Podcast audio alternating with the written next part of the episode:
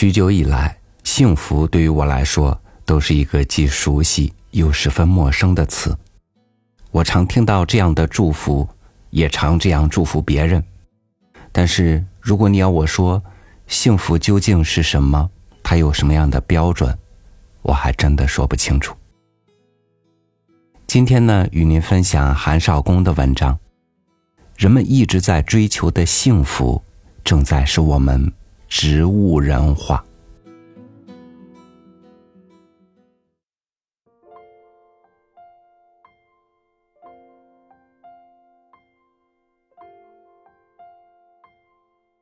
时间越来越快，尤其是最近这十多年，因为速度太快而拉成了一道花白，什么也看不清，过了就如没过一样。回想起来，记忆最深的生活，也就是最困苦的生活，那让人心有余悸的记忆，几乎可以落实到每一天、每一小时、每一分钟。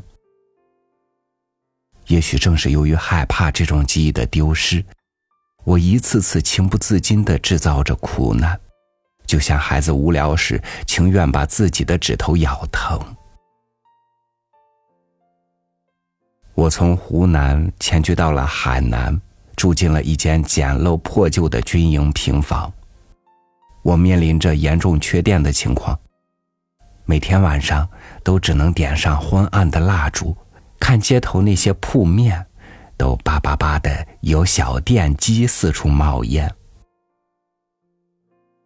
我也面临着缺水的局面，常常刚开始做饭，水管就断流，需要人提着桶四处找水。当然，更需要把海边和河边当做浴场。这时候的海口还算不上一个城市。更像一个大集镇和大渔村，缺少交通红绿灯，缺少下水道，到处都有绿色农田和荒坡。野生的火鸡、兔子不时闯入家门，还有黑压压的热带蚂蚁，不知什么时候突然涌上墙头，使白墙变成了黑墙，不一会儿。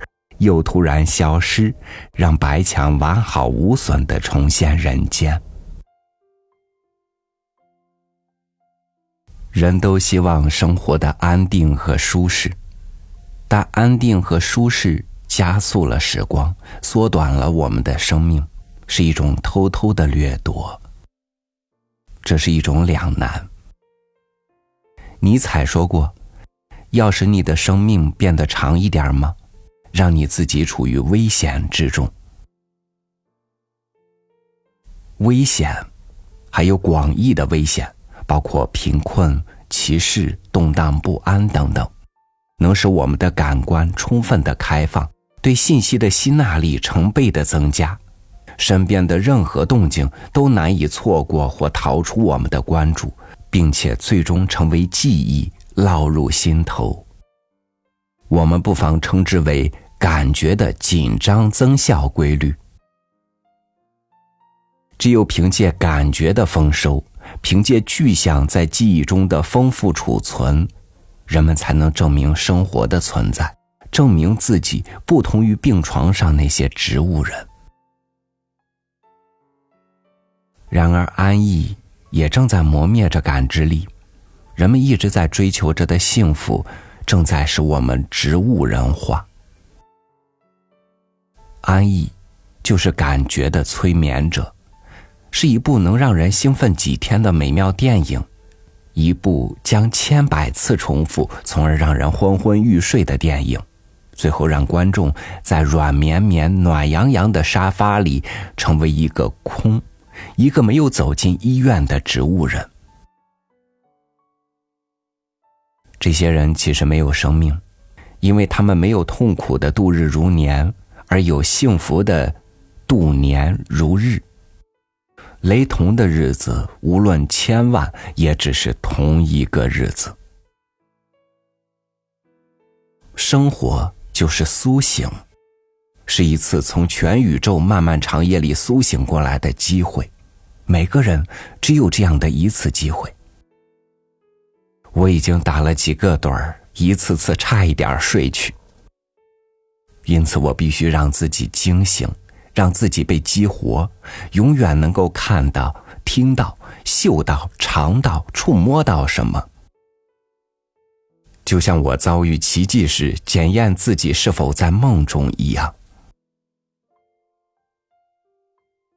我必须走出海口市龙昆南路九十九号这个大睡袋，洗洗脸、刷刷牙，走到外面刺眼炫目的感觉中去。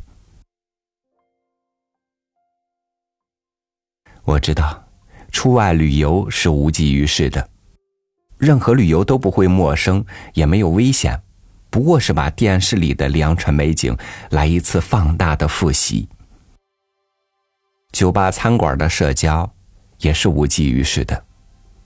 任何社交不会陌生，也没有危险。不过是把电话筒里的寒暄客套来一次面对面的可视性复习。我甚至明白，读书和写作也不管用。这些文字运动能滋养我的大脑。却可能荒废了感官，让我的眼睛、耳朵、鼻子、口舌、肌肤等等过早的机能衰退。当我发现，无论是苦行者的冒险，还是享乐者的冒险，凡是我羡慕的生活，总是最接近死亡的生活。投入其中，需要生的勇气，同时也是死的勇气。生与死是如此相近，我害怕死，其实也害怕生。终于明白，生并不比死更容易。我肯定会拿出种种借口来逃避那些生活，逃避新的开始，对孩子的责任，对父母和妻子的义务。还有朋友的托付和单位里的公务，还有生活所必需的钱，都是逃避着很正当的理由。我甚至可以义正言辞的说服自己：为什么一定要把陌生和危险当做目的？为寻找什么感觉而离家出走，是否过于自私？我当然没有说错。一代代人就是这样说服自己的，于是心安理得的积攒着和守护着自己的小幸福，不愿再把脑袋探出生活成规之外，然后把自己声称对其负有责任的亲友也逐一变成这种植物人，送人无痛的死亡。人似乎只能在两种死亡中选择。肉身的死亡，或是感觉的死亡，这是一个问题。我还没有做出决定，还得想一想。